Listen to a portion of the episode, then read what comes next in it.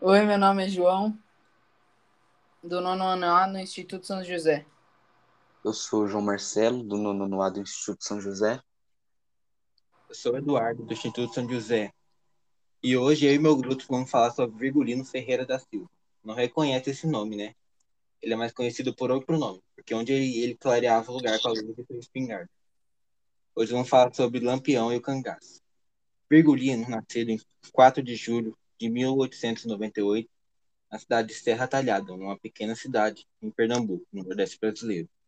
Menino inteligente e alfabetizado. Ele é uma família com oito irmãos. Ele trabalhava com seu pai como artesão. Um dia seu pai foi morto pela polícia. Isso foi o que fez ter o ódio que ele tinha. Em 1919, o pequeno Virgulino se virou e cultivava cada vez mais o ódio pela polícia. Em 1920, entrou em um grupo de cangaceiros, o grupo do Sr. Pereira. Foi aí que ele ganhou o apelido de Lampião, pois o reflexo da faísca da espingarda em seus óculos, no escuro da noite, parecia um lampião. Os cangaceiros usavam os trajes todos de cor.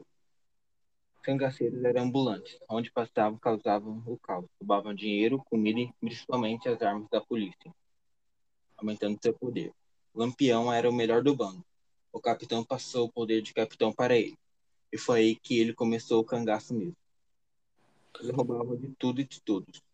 Mas a maioria das coisas que ele roubava, ele dava para os pobres.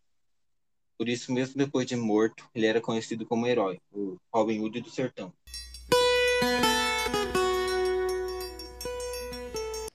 O primeiro grande ataque de Lampião foi em junho de 1922, em Alagoas. É, o assalto de, da casarão da Água Branca, onde vivia a baronesa Joana Vieira, Lampião e seu bando roubou tudo o que podia da casa. Lampião já lutou também a favor do Estado. Em 1926, a coluna Prestes chegou no Ceará, movimento liderado pelo capitão Luiz Carlos. Prestes eles reivindicavam uma reforma constitucional exigiam um processo eleitoral com voto secreto para combater a coluna Prestes. O governo cirou uma força de defesa. Chamaram Lampião para a batalha. Em troca, ofereceram armas e munições e perdoaria todos os seus crimes para que pudesse vir. Ele encontrou Padre Ciceiro em um, em um, e um representante do Estado. Assinou um termo e recebeu tudo o que foi prometido ele começou a ser chamado pelo seu bando de Catipião Virgulino. Lampião, Lampião roubou as armas e rompeu o acordo e ficou mais poderoso e não foi encontrado nenhum registro de seus ataques por anos. Em 1927, resolveu atacar Mossoró, a segunda maior cidade do Rio, do Grande do Norte, Rio Grande do Norte. O famoso cerco de Mossoró a cidade já estava se preparando. Lampião mandou um recado antes do ataque, dizendo para o prefeito dar 400 réis para que ele não destrua a cidade. O prefeito recusou e Lampião entra na cidade. Encontrou uma grande resistência, grande parte do bando de Lampião morre e Lampião foge com os sobreviventes.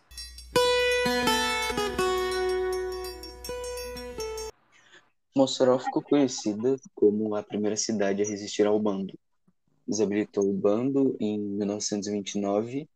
Lampião conhece Maria Oliveira Gomes, também conhecida como Maria Bonita. Eles se apaixonaram e tempos depois entrou no grupo de Lampião, se tornando a primeira mulher a entrar no grupo do Lampião. Com isso, outras mulheres entraram no grupo. Virgulino e Maria tiveram uma filha, a Expedita. Maria Bonita ficou com o Lampião até o final, por oito anos, e mesmo com um grupo pequeno, Lampião ainda atacava cidades.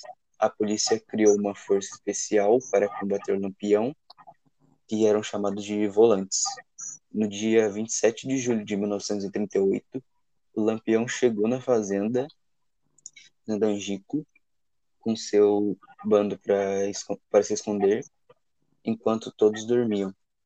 Os volantes, che os volantes chegaram eles foram traídos por alguém. Eles foram cercados pelos volantes. Os policiais do tenente João Bezerra e o sargento Anisto Rodrigues abriram fogo contra o grupo.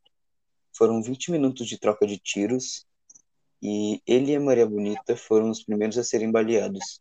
Foram decapitados ainda vivos e confiscaram todo o dinheiro e joias. Esse é o fim do cangaço.